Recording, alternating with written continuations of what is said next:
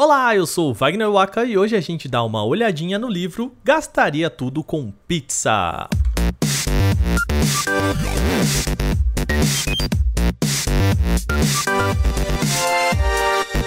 Antes de a gente começar, só lembrando que o Olhadinha faz parte do Bônus Stage, onde a gente faz live, resenhas e outros podcasts sobre cultura pop. O Olhadinha só é possível por conta da nossa campanha de financiamento coletivo, então se você gosta do que a gente faz aqui, pense em colaborar. Qualquer ajuda é sempre bem-vinda. Ridendo castigate mores. Essa é uma frase usada por Gil Vicente e que pode ser traduzida em algo como é rindo que se critica a moral. O escritor quentista pode não ter sido assim uma referência para Pedro Duarte, quem escreve gastaria tudo com pizza. Entretanto, a prática de mostrar a desconjuntura da nossa sociedade em meio ao caos da improbabilidade da vida convida a uma boa dose de reflexão com um sorriso de canto de boca. Gastaria tudo com pizza não é o primeiro livro do Pedro Duarte. Ele já mergulhou na literatura infantil e Tony Moon. E agora, navega nas águas do infanto juvenil misturando traços de referências já bem conhecidas. Você vai perceber aqui um pouco de Douglas Adams, sim, aquele do guia, e também um pouquinho de Jonathan Swift, de As Viagens de Gulliver. Mas de onde vêm todas essas referências? Eu perguntei isso pro próprio Pedro que na verdade tem um monte de, de, referências ali. Referências de estilo de escrita que eu falo, né? Algumas são mais claras, que é o Douglas Adams, mas dá para encontrar várias outras. Eu adoro o, o Salinger, né? Do apanhador do, de, do, do, Campo de Centeio, Nova Histórias, Frenizou e, e outras tantas coisas. Eu li também muita coisa infanto juvenil na adolescência e, e juventude. Então, assim, para mim, o que vale não, não é um estilo, né? Não, não é a linguagem de um autor e tal embora eu seja muito fã, tem até uma, uma homenagem a ele entre os equipamentos aí da, da máquina de escrever. Mas na verdade, é, o que eu penso sobre a escrita é que a gente tem que ser mais. Não é nem coloquial a palavra, é mais objetivo, né? Um pouco do jornalismo, isso assim, e falar com todo mundo. Não vamos adiantar no tempo, né? Vamos voltar ao que gastaria tudo com pizza é. O livro conta a história de Bob, na verdade, que tem um nome bem brasileiro chamado Bernardo, mas que gosta de ser chamado de Bob. Ele é um gerente de loja de construção, até que bem sucedido em sua carreira, mas que sofre do mal da juventude millennial ou da juventude XYPTO, enfim, estamos falando do enigma do estamos vivendo ou só pagando boletos? Apesar da vida tranquila e estável, Bob busca o seu destino, o lugar em que ele vai ser realmente feliz longe do trabalho tranquilo e estável que tem. Para isso, ele trabalha em uma máquina do tempo e espaço. Diante de oito anos de estudo, cálculos e testes, ele descobre que é usando uma máquina de escrever azul bebê, veja bem, precisamente dessa cor, ele poderia um dia abrir um portal para um lugar melhor que esse onde vivemos. Aliás, nem precisa ser melhor, diferente para ele já tá bem bom. É isso mesmo que você ouviu. A máquina do tempo aqui é uma máquina de escrever azul bebê. Mas por que azul bebê? Não faço ideia. A escolha da, da máquina de escrever, não faço ideia. Eu acho que é uma ferramenta que foi utilizada muito e que hoje em dia tem, tem muita gente que adora. Mas eu assisti filme também, o Typewriter, que não, não, achei em português, mas tem um Tom Hanks, colecionador, John Mayer gosta também. É, eu pesquisei muito depois que eu escolhi. Não faço ideia do porquê da cor, nem do porquê do elemento. Talvez a inconsciente mente eu, tinha, eu tenha. Não sei, eu não quero dizer muito porque eu não, realmente não faço ideia. Coisas que. Ideias que surgem, né?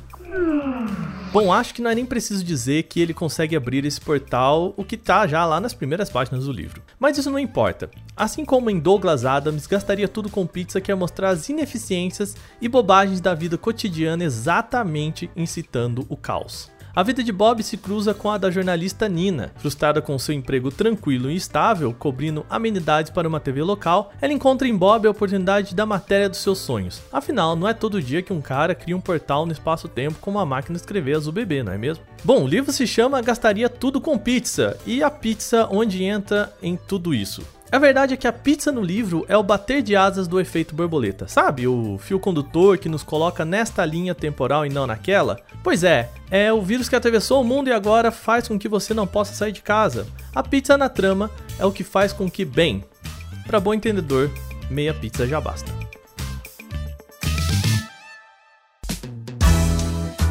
Ler Gastaria Tudo com Pizza é ter um gostinho de Douglas Adams em língua portuguesa. Contudo, bem longe de uma cópia de estilo, Pedro mostra que sabe ter os seus trejeitos. Tudo isso fica muito claro quando ambienta o leitor no cenário brasileiro do livro. Um bom exemplo disso está no restaurante do Valdir, com W, tá? apresentado na trama como um monossilábico dono de um bar 24 horas. O ambiente oferece um misto, um cafezinho, diante de mesas e cadeiras presas no chão, bem brasileiro. O que Pedro também sabe fazer muito bem é trabalhar na diversão do nonsense detalhista. A máquina tem que ser azul bebê, a pizza que era de pepperoni, mas sempre foi de atum e por alguns segundos na verdade era para ser de portuguesa. Os detalhes vão dando camadas de humor e com elas críticas à trama. Outra genialidade de Pedro está na forma como lida com viagem no tempo e espaço. É comum que histórias que lidam com isso se embananem em si mesmas, perdendo toda a lógica no meio do caminho. Por exemplo, a história clássica do cara que volta no tempo e mata o avô caindo no seu belíssimo paradoxo. Pedro resolve isso de uma forma simples. Ele tem zero compromisso com a lógica. O Valdir do passado, ou seria da outra linha temporal, sei lá, tem o nome com V e não mais com W. Só isso para tirar sarro da literatura de ficção científica que mede cada átomo para garantir que o impossível é possível. Pedro só quer mesmo ver a diversão no meio do caos. É só isso. Assim, gastaria tudo com pizza é uma deliciosa viagem para fora da caixa, dando uma visão crítica e leve da sociedade em que vivemos. No momento de notícias ruins, o livro aparece como um bom respiro, uma trama divertida, de leitura fácil e de boa escrita, tal qual um bom livro de Douglas Adams. Mas será que isso dá trabalho para fazer? É, algumas pessoas dizem assim: ah, você tem um emprego, que é aqui o trabalho no Jovem Nerd, e você tem esse lazer que é escrever. Escrever, cara, é um trabalho complicado, porque primeiro que vai muito de você, no sentido de que você mexe ali em coisas dentro de você que você nem sabia. Então o trabalho envolve muito do pessoal, da sua experiência ali, coisas antigas ali guardadas na memória, sabe? E cada palavra ela tem uma força específica, né? Se você fala que algo é grande, é diferente de ser largo, é diferente de ser alto, sabe? Então escrever exige escolhas constantes, assim, né? Existe, claro, fluxo de pensamento, você vai lá e joga o bruto, mas depois lapidar isso, né? Mesmo antes de passar para qualquer outra pessoa e tal, lapidar isso você mesmo é complicado. Então já escrevi páginas e páginas que joguei fora, perdi muitas noites de sexta escrevendo, fins de semana é, escrevendo. Às vezes eu ia pro, pro quarto, via uma série, voltava e tal. Então eu acho que é legal que as pessoas pensem muito nisso, no trabalho que é, é e no, no empenho que a gente tem, principalmente quando é um projeto, vamos chamar assim, super autoral, né? Sem, sem uma intenção comercial. Eu até brincava que esse livro não, não vai ser premiado. Nesse livro, sabe, falava com o pessoal do Pipoquina aqui. Então, é, isso aí envolve muito mais amor, paixão, empenho do que eu sentar e escrever qualquer tipo de história que me pagaram para eu criar. Acho que já deu para perceber que Gastaria Tudo com Pizza é uma excelente obra nacional. É uma escrita deliciosa, fluida e que vai fazer com que você saia do livro gostosamente pensativo, sem peso. O título é uma publicação do selo Pipoca e Nankin em uma edição muito legal de capa dura. A parte interessante é que ele também explora o design, principalmente nos inícios de cada capítulo. Por exemplo, quando fala de uma escada em caracol, as letras também aparecem em formato circular, só para dar outra simbologia a tudo. O livro é vendido pela Amazon por perto de 50 reais na edição física, de novo, vale cada centavo.